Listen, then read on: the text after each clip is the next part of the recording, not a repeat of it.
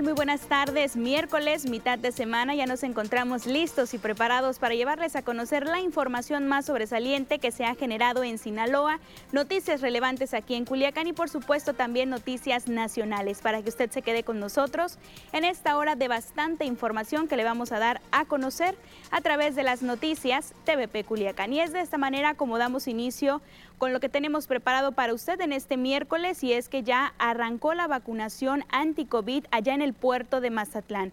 Con total desespero por la desorganización que se registró luego de largas filas, finalmente se dio inicio a la vacunación de los adultos mayores allá en el puerto, pero todo esto, como les comentaba, en medio del caos. Un aviso con escasos datos publicados en redes sociales que de un momento a otro pues estuvo viralizando, el medio en el que la mayoría de quienes acudieron se enteraron, pese a que se suponía que solo serían vacunados quienes recibieron una llamada previa portando la identificación oficial y el folio de registro efectuado. Fueron dispuestos ocho, módulos para esta jornada en en varios puntos ahí en el mismo puerto de Mazatlán. A estos puntos pues acudieron quienes fueron llamados previamente. Muchos pasaron la noche desde un día anterior y también estuvieron los que no recibieron el aviso pero buscaban ser vacunados. Aún así, sin tener el registro, lo que comenzó pues a, estar provocando un verdadero zafarrancho. El Polideportivo de la UAS fue el lugar en donde se concretó el mayor número de personas de la tercera edad. Estaban ahí entre ellos pues había una persona que estaba ahí, pues algunos abuelitos, que se desmayó y fue auxiliado por una vecina de su mismo sector. Al no haber información certera para los representantes de la parte de los sectores de la nación en los sitios como la secundaria Miguel Hidalgo de la colonia Montuosa surgieron voluntarios ciudadanos como Ana María Obeso Jiménez, quien tomó la iniciativa de solicitar las listas de las personas para vacunar con su número de telefónico, celular, fotografía, para estarles brindando la información a quienes lo necesitaran a las afueras de ese recinto.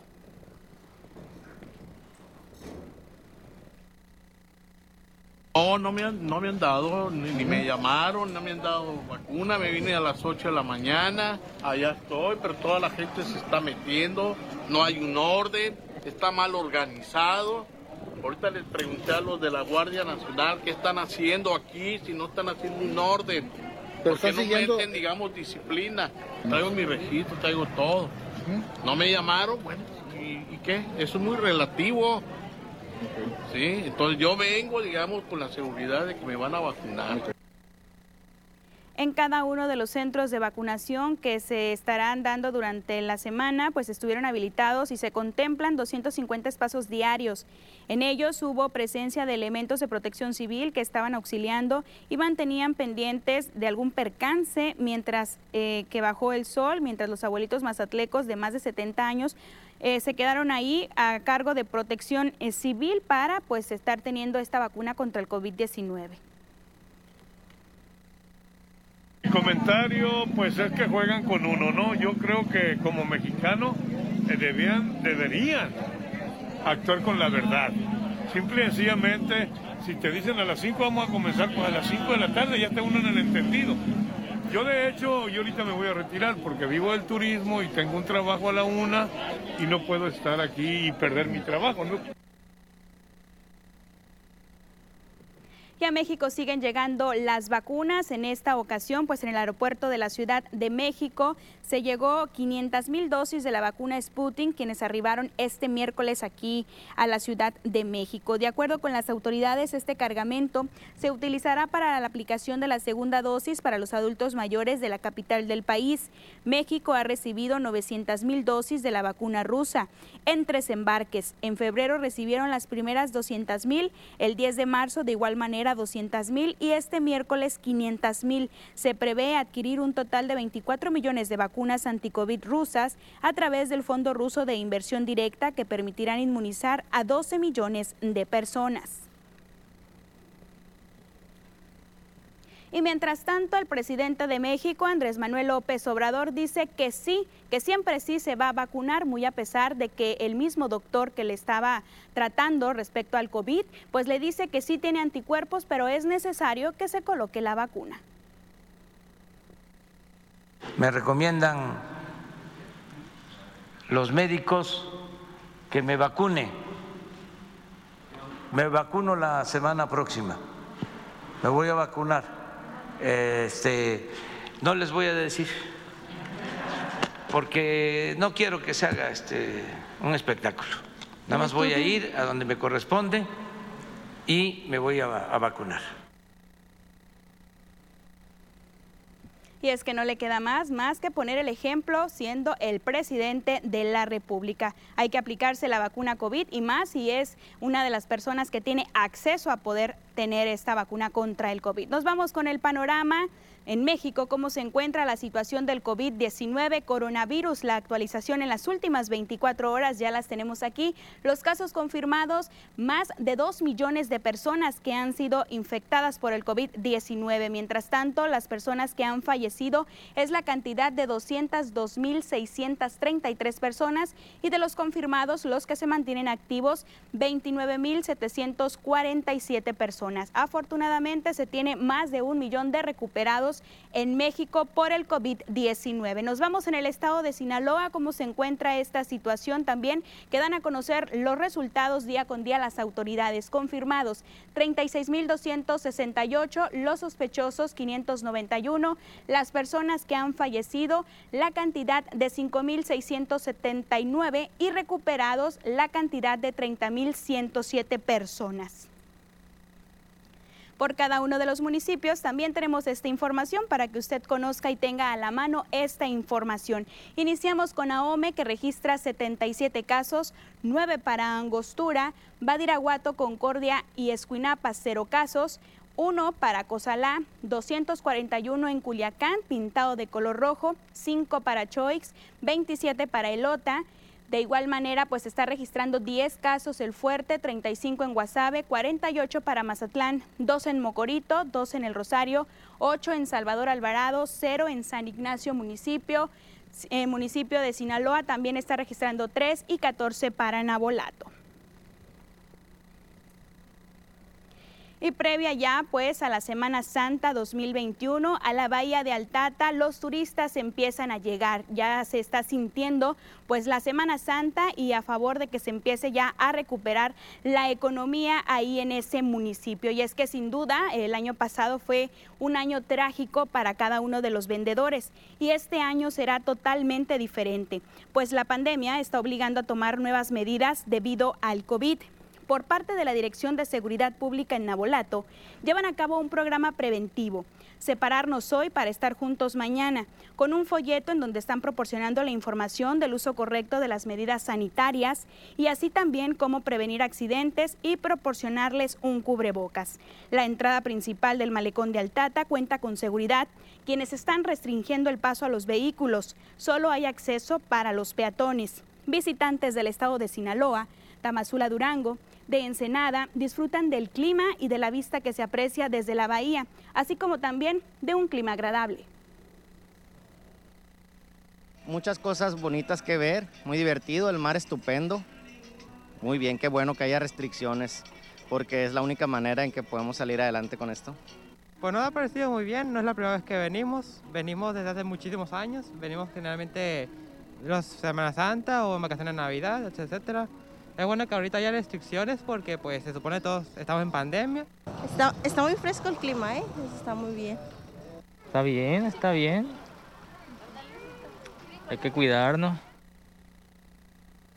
Por otra parte, los comerciantes señalan pocas ventas. Sin embargo, esperan que repunte en los próximos días santos con la llegada de los turistas, quienes disfrutan de la gastronomía o de artículos para la playa. Es ahí en donde los vendedores ven una esperanza para mejorar su economía luego de no conseguirlo el año pasado. Hay poco chamba pues ahorita y pues esperemos en estos días santos que Dios nos bendiga con algún peso aquí también, porque pues tenemos mucho gasto de producto y tenemos que pagar. La verdad, ha estado muy baja las ventas y con la pandemia pues no es tan fácil que la gente venga. El consumo no, no es como nosotros lo esperamos.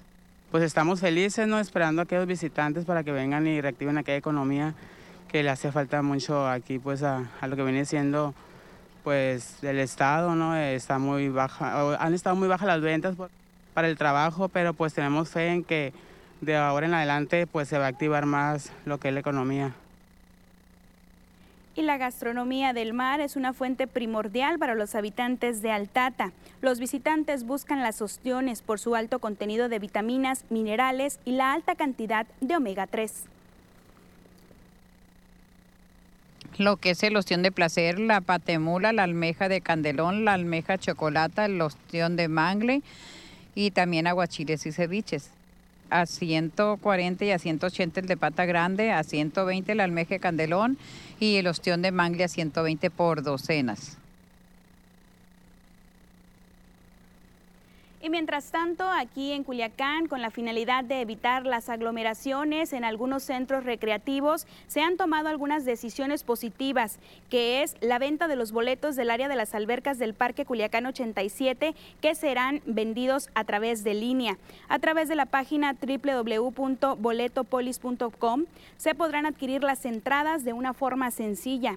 El director del centro recreativo, Juan Pablo Cardosa, explicó que el objetivo es no manejar dinero ni hacer filas, por lo que pueden llegar con el comprobante impreso o puede ser digital con captura de pantalla que será escaneada por un código QR. Informó que este método de compra se estará utilizando por tiempo indefinido y será también para el área de los juegos mecánicos. El área de albercas estará abierta a partir de este miércoles 31 de marzo de 10 de la mañana a 7 de la tarde. Lo que nos está obligando la nueva normalidad, boletos para poder ir a las albercas a través de línea, algo rápido, fácil y sencillo para quienes dominan este tema. Y si usted pues no tiene a la mano este tipo de tecnología, a los más pequeños, a los más jóvenes le pueden ayudar. Nos vamos a una pausa, regresamos con más información a las noticias TVP Culiacán.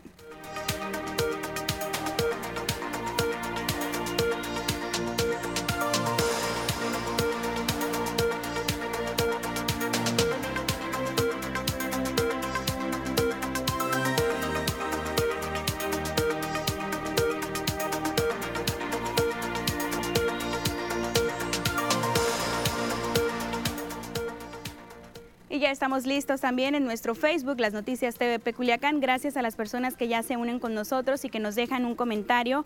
Por acá tenemos que nos está viendo ya a través de esta red social. Anayeli Portillo nos dice buenas tardes. Lupita Sainz dice hola, aquí estamos mirando las noticias. Lupita, gracias por estar ya con nosotros. Ana Lilia Montezuma dice buenas tardes. ¿Hay alguna fecha probable para la vacuna a mayores de 60 años aquí en Culiacán? Ana Lilia, hasta el momento no se ha dado a conocer, solamente por parte del mismo gobernador del estado, Crino Ordaz se decía que esta vacuna podría estar llegando en el mes de abril sin especificación para los primeros, los últimos o a mediados del mes de abril. No se daba a conocer todavía con exactitud cuándo estarían llegando las vacunas aquí a Culiacán. Esperemos que pronto y de esta manera pues tener un poco más de seguridad, ¿no? Por acá Ana Lomeli dice, buenas tardes Imelda, gracias por la información, saludos TVP Culiacán, Sinaloa, gracias por estar siempre con nosotros, un abrazo muy especial. Berta Chávez por acá, buenas tardes Imelda, saludos, gracias Berta, también de igual manera saludos. Jesús Artiaga, que nos está viendo, gracias. María Pérez, Blanca Rodelo, Josefina Bastidas, Martita Zazueta, por acá también Ameida Mariano, también nos está conectando por acá, Vero Lizárraga, eh, por acá Roberto Beltrán dice buenas tardes Imelda, gracias, más comentarios enseguida los leemos, vamos al 10.1.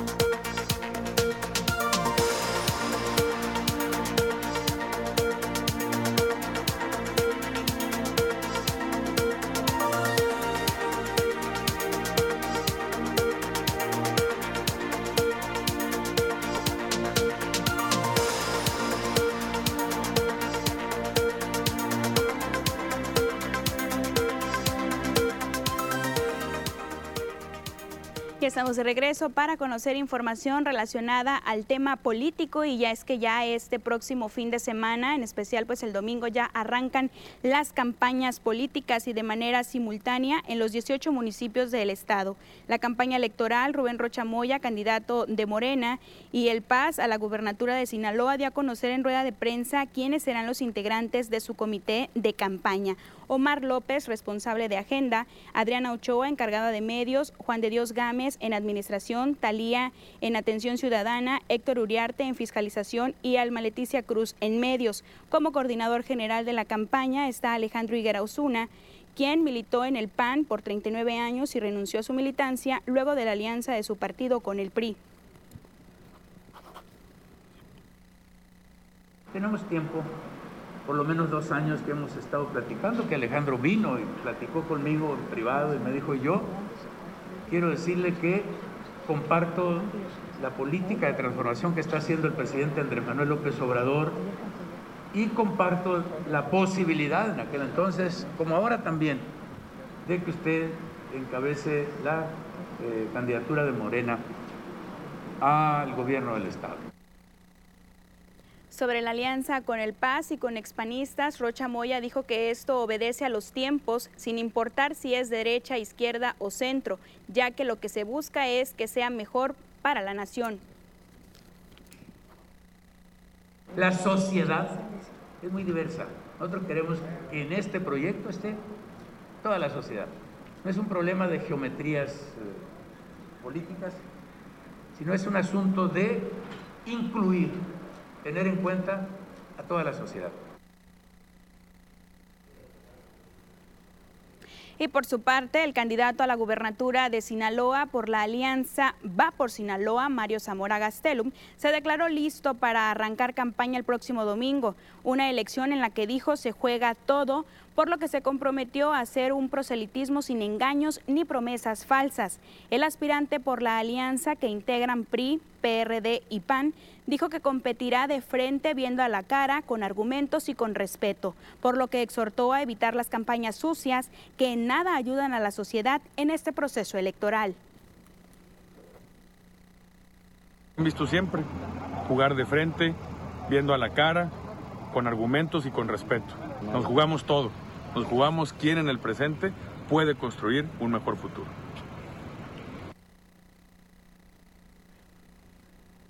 Y a su vez el partido Fuerza por México daba a conocer quiénes son las candidatas y los candidatos en la zona sur del estado. Presenta el partido Fuerza por México en la zona sur del estado a sus candidatos y candidatas a distintos cargos de elección popular, así como a su estructura. Rosa Elena Millán Bueno, candidata a gobernadora de Sinaloa, destacó que ese partido político representa una alternativa ciudadana de inclusión y participación política. También se comprometió a realizar, a partir de la fecha que la ley establece, campañas que generen conciencia, los principios de Roselena Millán son de Roselena Millán. Eh, son causas ciudadanas, son causas sociales, son compromisos de vida. Creo que también será el sentido de empatía de las mujeres hacia una candidata mujer que las represente. Millán Bueno aseguró que Sinaloa está preparado para que una mujer gobierne, pues ser parte del cambio implica la presencia de una mujer preparada. Por su parte, Samuel Lizárraga, candidato a la alcaldía de Mazatlán de Fuerza por México, también recordó la experiencia que tiene en temas de salud tras haber sido delegado del IMSS en Sinaloa. Es muy importante que como equipo eh, seguimos sumando, haciendo cosas buenas, pero siempre con los protocolos de cuidado. La estructura política aún no define en dónde será el inicio de campaña este próximo 4 de abril, pero próximamente lo darán a conocer. Con imagen y la edición de Pedro Velarde, Informa para las noticias TVP Adriana Tirado. Y mientras tanto, allá en la zona norte del estado de Sinaloa, allá en la ciudad de Los Mochis, pues también los mismos militantes morenistas en Ahome dieron a conocer que ante la violación de los estatutos del partido de Morena para la designación de candidatos en Ahome, en donde manifestaron hubo mano negra al designar a personas que no forman parte del proyecto, Lucio Tarín, militante de Morena, dio a conocer que ya interpusieron los recursos de inconformidad ante la Comisión Nacional de Honestidad y Justicia de Morena, además ante otras instancias.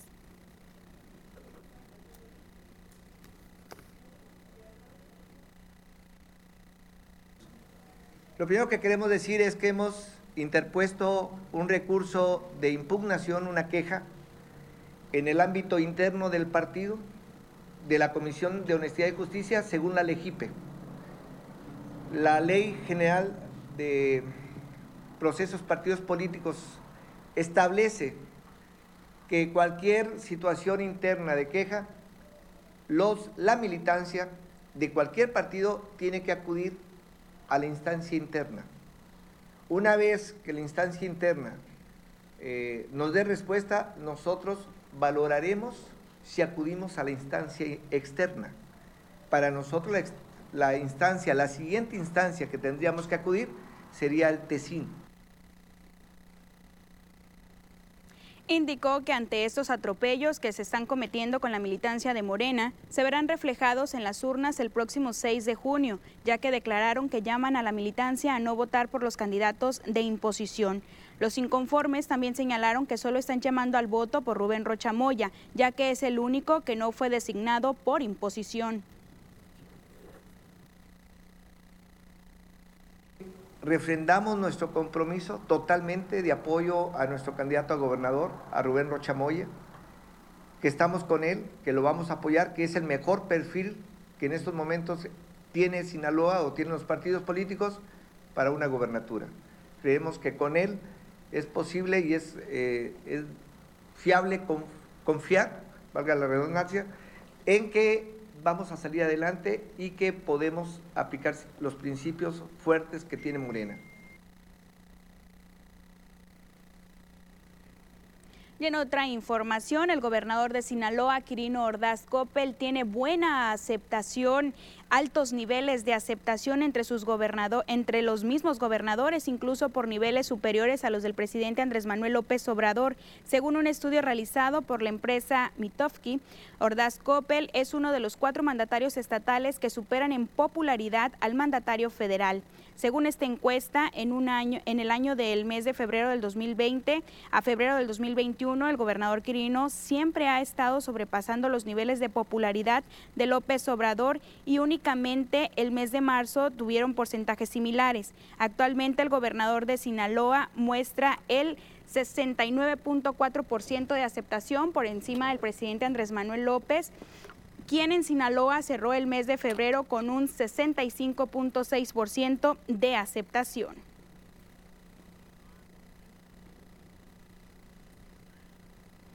Y en otra información, el derecho a la información pública no se suspende durante la veda electoral. Es un derecho humano garantizado en la Constitución y tal como está por encima de los procesos electorales. También el presidente de la Comisión Estatal de Acceso a la Información Pública en Sinaloa, José Alfredo Beltrán, explicó que aún dentro del proceso electoral, los sujetos obligados deben mantener y proporcionar la información requerida por la ciudadanía a través de las solicitudes de información.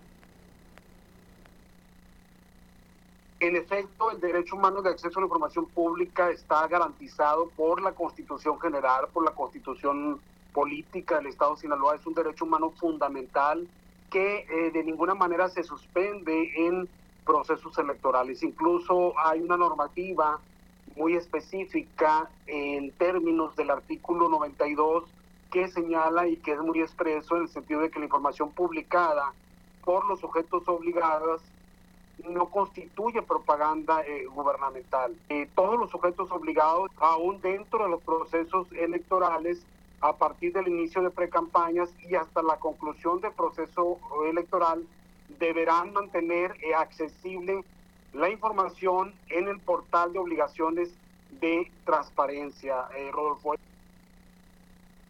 Beltrán Estrada comentó que pudiera existir una confusión con respecto a la difusión de información relacionada con propaganda o promoción de acciones de gobierno. Esto sí se está prohibiendo, sin embargo dijo que eso en materia de las autoridades electorales pueden sancionar por el exceso de la información pública y no se puede entorpecer bajo el argumento de la veda electoral ni las obligaciones de transparencia por lo que los sujetos obligados deben de mantener su información publicada en sus plataformas y atender las solicitudes de información que los mismos ciudadanos requieran. De lo contrario, si la ciudadanía ve vulnerado su derecho a la información, pues puede interponer un recurso ante la Comisión Estatal de Acceso a la Información Pública. Si hay en efecto alguna confusión que son materia de propaganda gubernamental, eh, Rodolfo y que no es materia propiamente de, de, acceso a la información pública, sino una, una, normativa que está eh, vigilando, en este caso, el órgano electoral, en el sentido de que sí, las autoridades en, este, en estos periodos deben de evitar cualquier propaganda sobre logros, sobre acciones de gobierno, personalizar la propaganda, que también está prohibido por la Constitución de la República, eso es lo que en realidad está prohibido, no el acceso a la información pública en sí, no las obligaciones de transparencia en sí. Acompáñenos a pausa, regresamos rápidamente a las noticias TVP Culiacán.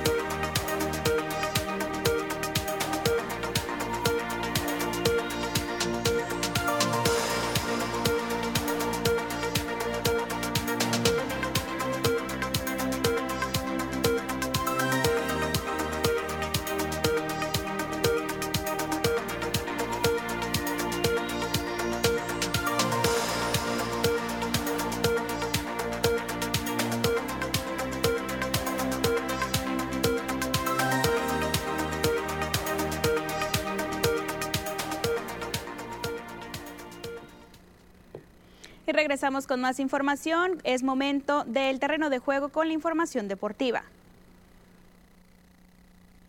El manager campeón de la Liga Mexicana del Pacífico con los Tomateros de Culiacán es anunciado de manera oficial como nuevo estratega del equipo de los Mariachis de Guadalajara en la Liga Mexicana de Béisbol para la temporada 2021 de este circuito, siendo su primera aventura como manager en el béisbol de verano. El matador llega a la LMB después de quedar campeón en la pasada temporada con el conjunto Guinda y convertirse en el segundo manager con más títulos con Culiacán en la LMP. Este sería el segundo bombazo que da el conjunto de los mariachis de Guadalajara, pues el día de ayer fue anunciado como refuerzo Adrián el Titán González, quien jugará con esta novena franquicia con la cual busca tener la intención de representar a México en los Juegos Olímpicos de Tokio. Benji se estrena en la Liga Mexicana de Béisbol con los mariachis.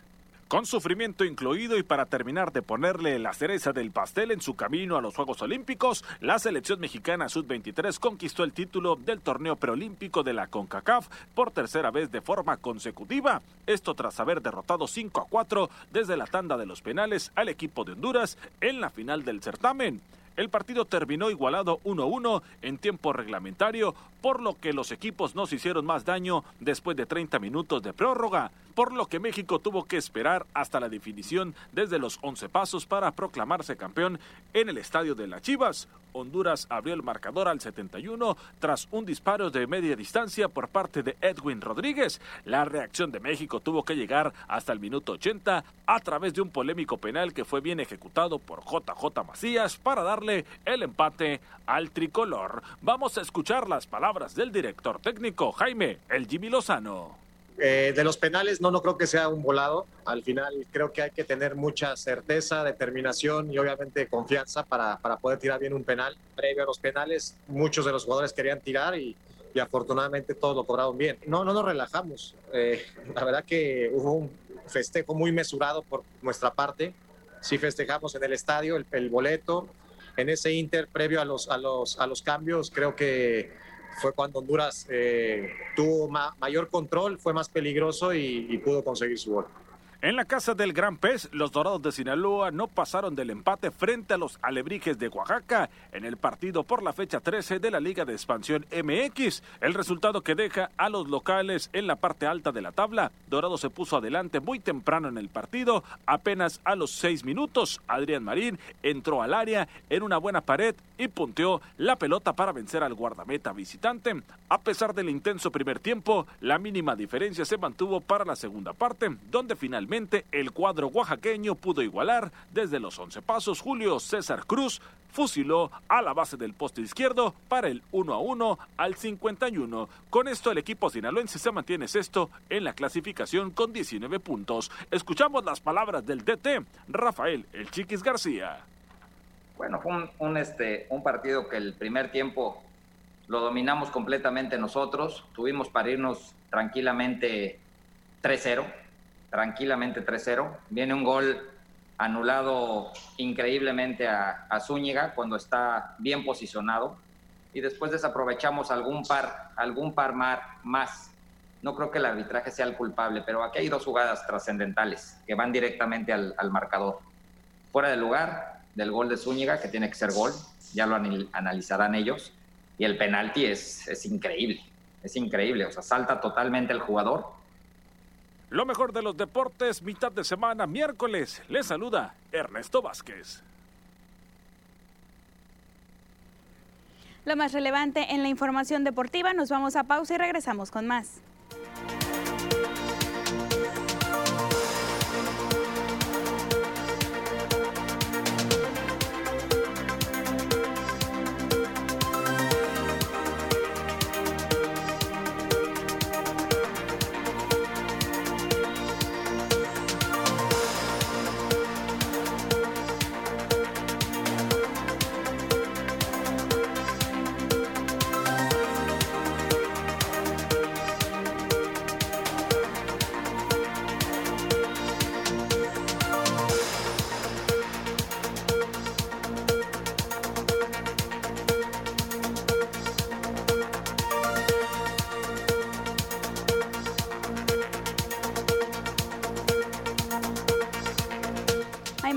Comentarios acá en nuestro Facebook, las noticias TVP Culiacán. Dice Roberto Beltrán, buenas tardes Imelda. Ana Lilia dice muchas gracias, a seguir esperando la vacuna.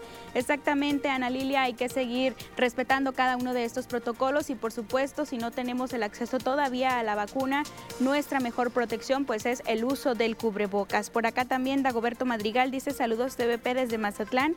Gracias al puerto de Mazatlán y en especial pues a Dagoberto Madrigal que siempre está con nosotros en esta red social. Por acá Alberto Pérez, saludos Imelda, gracias también eh, por su comentario. Juan Pablo Montoya, Valeria Tiznado, Josefina Bastidas, que ya se están uniendo con nosotros a esta red social. Elsa Beltrán León, gracias a todas las personas que se unen a esta red social, nos hace llegar sus comentarios y por supuesto el tema de la denuncia ciudadana. Estamos abiertos para escucharlo y que de esta manera pues llegue a las autoridades correspondientes. Regresamos al 10.1 con más información.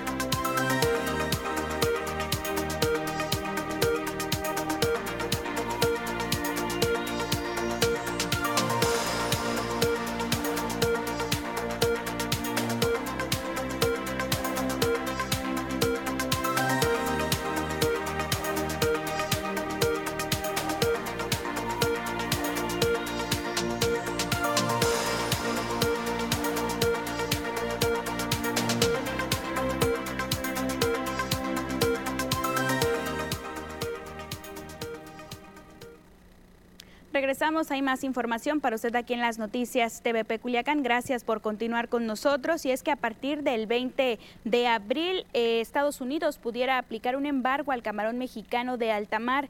Esto tendría un impacto serio en la actividad pesquera, ya que México exporta a ese país alrededor de 200 mil toneladas de camarón. Sinaloa exporta cada año a los Estados Unidos aproximadamente 25 mil toneladas del crustáceo, por lo que al aplicarse este embargo, pues habría serias afectaciones.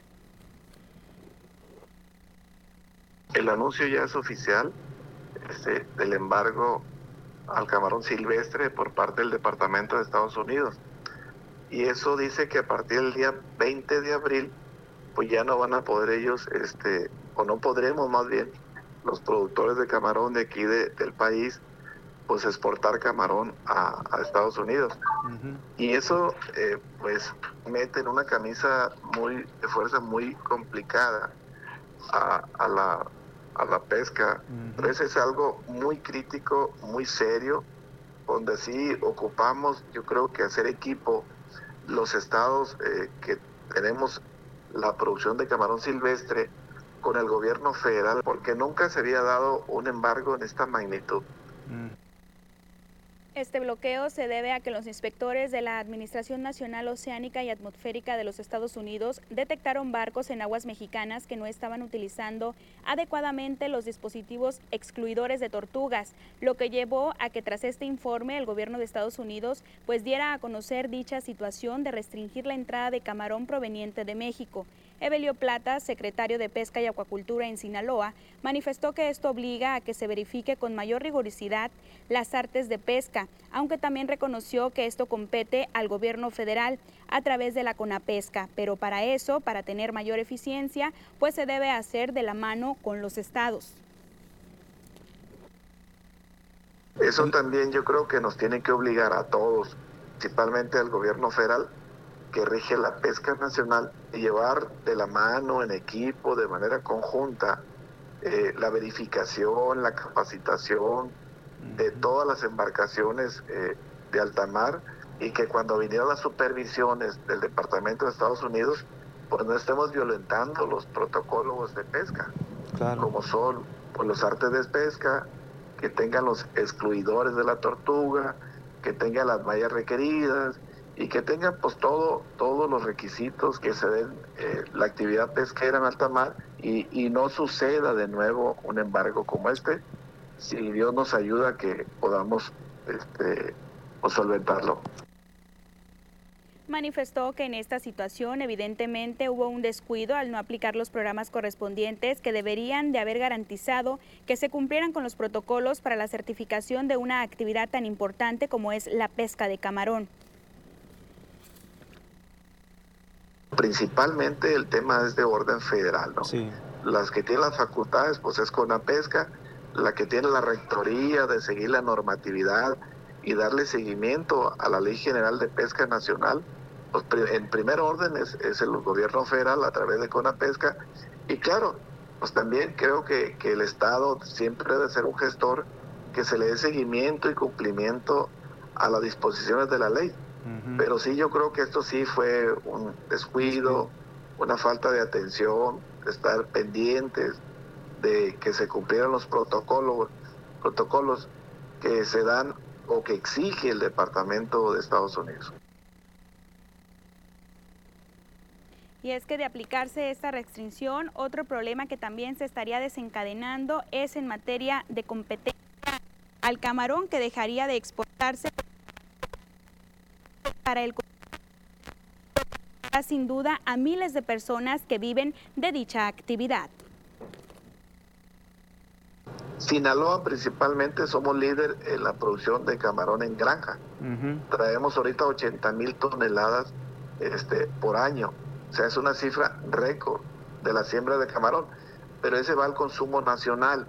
Pero si el camarón que se extrae o se captura, el camarón silvestre, que son en Sinaloa, pues pueden ser alrededor de 20 mil toneladas o 25 mil toneladas, pues entraría en competencia el mismo camarón sinaloense, el camarón azul, el camarón blanco, que tienen muy buen precio en dólares, pues entraría en competencia con el camarón de granja. Entonces se nos complica más porque vaya afecta a un sector pues que ahorita va en vías de crecimiento. Siguiendo con esta misma información respecto al sector pesquero y cómo ha sido ayudado por parte del mismo pues del, del, mismo gobernador. En este caso, pues se hizo una inversión de 40 millones de pesos directos del gobierno del estado. 500 motores marinos serán distribuidos al sector pesquero aquí en Sinaloa. El gobernador Quirino Ordaz Coppel, junto al secretario de Pesca y Acuacultura, Evelio Plata Insunza, entregaron los primeros de ellos para los pescadores en Dautillos Nabolato. Dichos motores tienen muchos beneficios como la reducción de costos de operación, así como el uso del combustible, además de que estará minimizando la contaminación del medio ambiente y se incrementa la rentabilidad que favorece al ordenamiento pesquero, entre otros.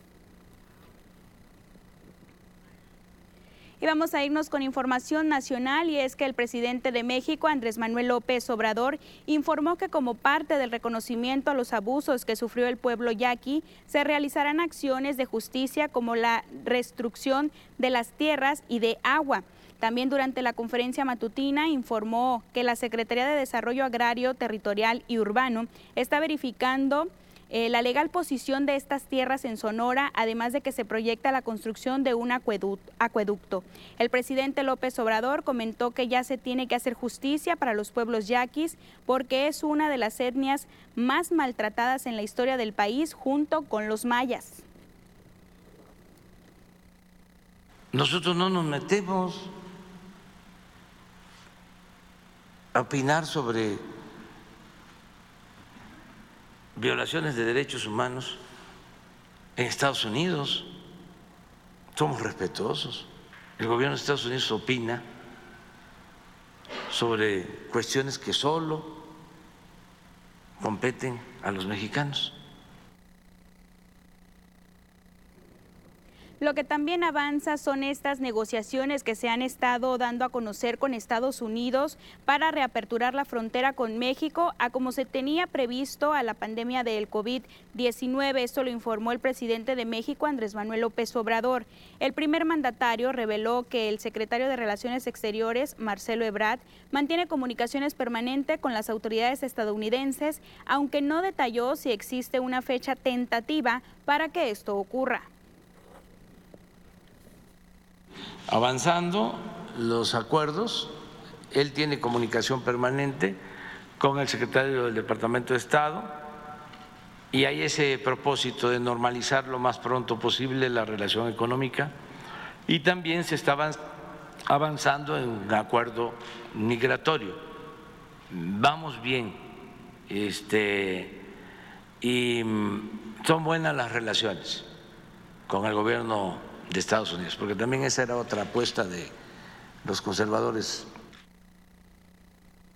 respecto al país vecino, luego de que el Departamento de, de, Estado pues diera a conocer un reporte sobre los derechos humanos en el que acusaba de abusos a mujeres, niños y defensores en México, López Obrador señaló que no deben de opinar en asuntos que no son propios de la Federación. Nosotros no nos metemos opinar sobre violaciones de derechos humanos en Estados Unidos. Somos respetuosos. El gobierno de Estados Unidos opina sobre cuestiones que solo competen a los mexicanos. Y este día el Ayuntamiento de Culiacán dio a conocer los descuentos en el pago de los impuestos predial que van a estar continuando durante este mes de abril. Solo en el caso del descuento por habitar, el beneficio se aplicará a partir del segundo trimestre. Este jueves y viernes de Semana Santa, las oficinas de recaudación del Ayuntamiento de Culiacán estarán cerradas, pero el lunes ya se estarán reactivando las actividades para que los contribuyentes que quieran realizar este pago pues acudan de manera inmediata. El descuento de casa, habitación y de comercio ya vence el primer trimestre. Ya el contribuyente no tiene derecho al descuento en el primer trimestre, pero sí en el segundo, tercero y cuarto. Entonces, en esos trimestres todavía el contribuyente puede acudir a realizar su pago teniendo el beneficio del 50% por habitar y del 40% de comercio. Y el pensionado, jubilado y discapacitado, ese descuento sí aplica para todo el año. Ese con, con la información ya les puede aplicar el 80%, trayendo la documentación correspondiente para poder acreditar el descuento de todo el año. América Castellanos, quien es la jefa del Departamento de Recaudación del Impuesto Predial en Culiacán, señaló que durante el primer trimestre tuvieron buena respuesta por parte de los contribuyentes, logrando recaudar el 80% de la proyección anual de captación por concepto de ese impuesto, lo que representa alrededor de 320 millones de pesos.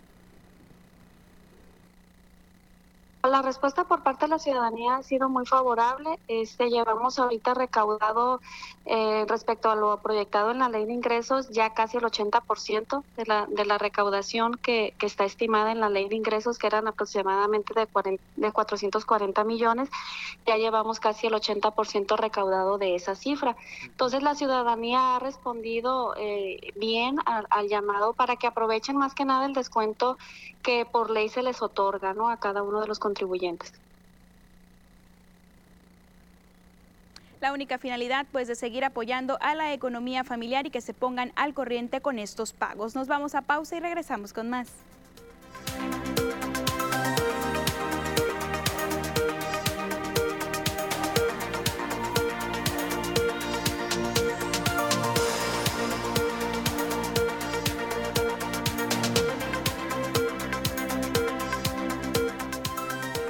Ya en la parte de Facebook, por acá saludamos a más compañeros que se están uniendo con nosotros. Anayeli Portillo, Jorge Alfredo Bastidas, Genaro Serrano, Dagoberto Madrigal, que nos están haciendo sus comentarios por acá. Carlos Acosta de León, por acá también se está conectando Gemelas Vega Trujillo, Valeria Tiznado. Gracias a todas las personas que se unen a esta red social. Importante conocer su opinión. Y por supuesto también seguir apoyando pues el tema de seguirnos cuidando para que de esta manera pues los contagios de COVID-19 cada vez vayan en disminución. Si usted va a salir a algún lugar por esta Semana Santa, solo nos resta decirle que se cuide mucho, que acate cada una de las responsabilidades que han estado dando a conocer las autoridades porque ya lo dejan a la responsabilidad de cada uno de los ciudadanos. Las autoridades dicen se abren playas, se abren centros recreativos, pero piden a la ciudadanía que no acudan. En este caso, pues ya la ciudadanía será responsable de cada uno de los actos que realicen. Y por supuesto, a las 6 de la tarde, retirarse de las playas. Vamos con más información, ya viene la información climatológica.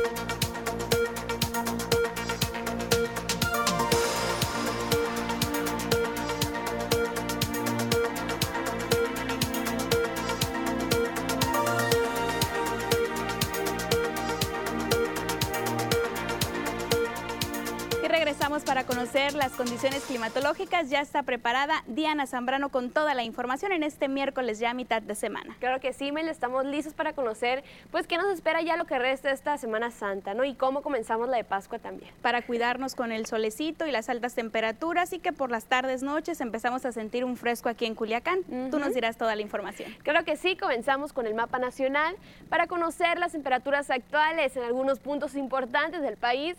Comenzamos en el sector de Tijuana, actualmente con 30 grados, el cielo que se mantiene parcialmente despejado, al igual que en La Paz, con 26 grados.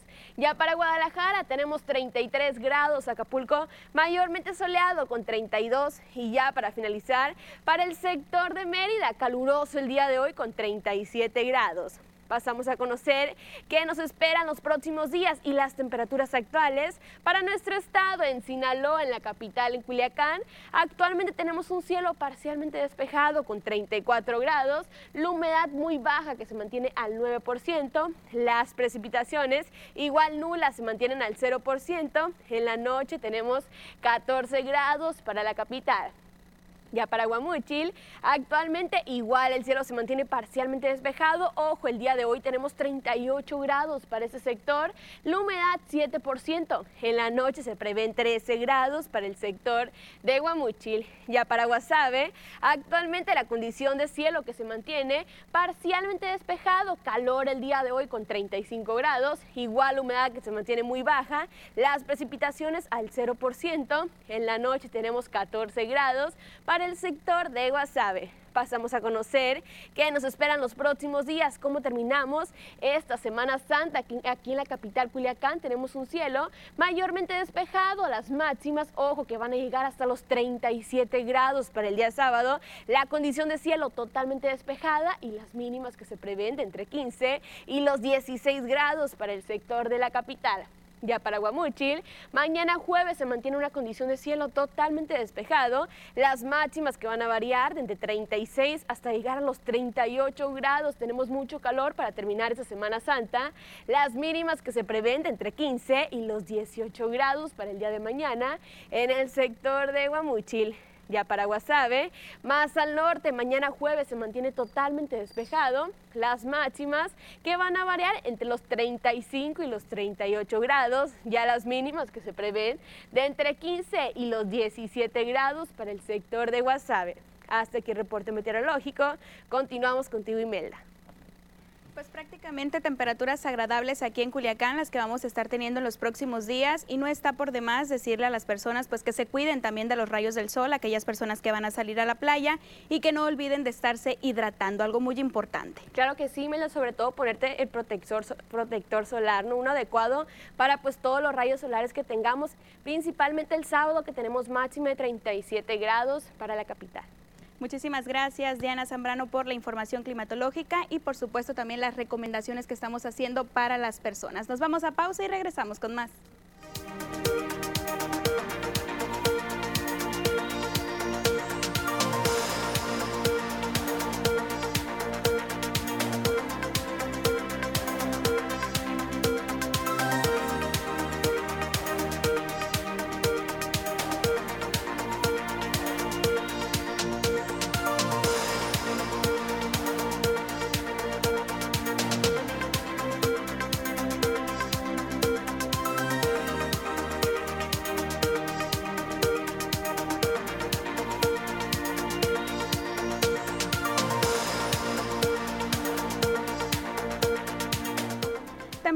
Agradables las que vamos a estar teniendo durante este fin de semana, ya las vacaciones de Semana Santa, así que hay que cuidarnos, hay que protegernos de los rayos solares, de la fuerte intensidad de calor que se va a estar sintiendo en algunas de estas playas, así que es importante tomar cada una de nuestras precauciones. Hidratarnos, aunque no sintamos eh, pues esta sed, pues hay que estar tomando el agua porque de una u otra manera podemos deshidratarnos. Importante cada una de las recomendaciones, pero sobre todo portar el cubrebocas a donde vayamos. Esto es algo muy importante que lo tenemos que tomar en cuenta porque ya queda a responsabilidad de cada uno de la, de la ciudadanía estas acciones que puedan estar realizando. Y es así de esta manera como nos despedimos del Facebook, las noticias TDP Culiacán.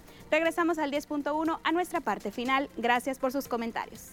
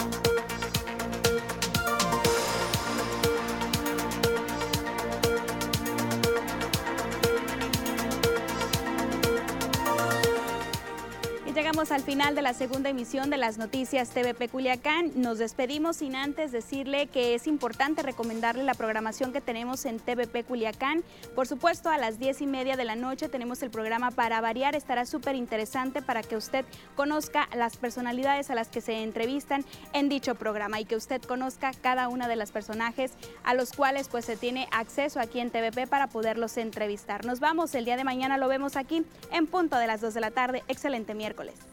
Música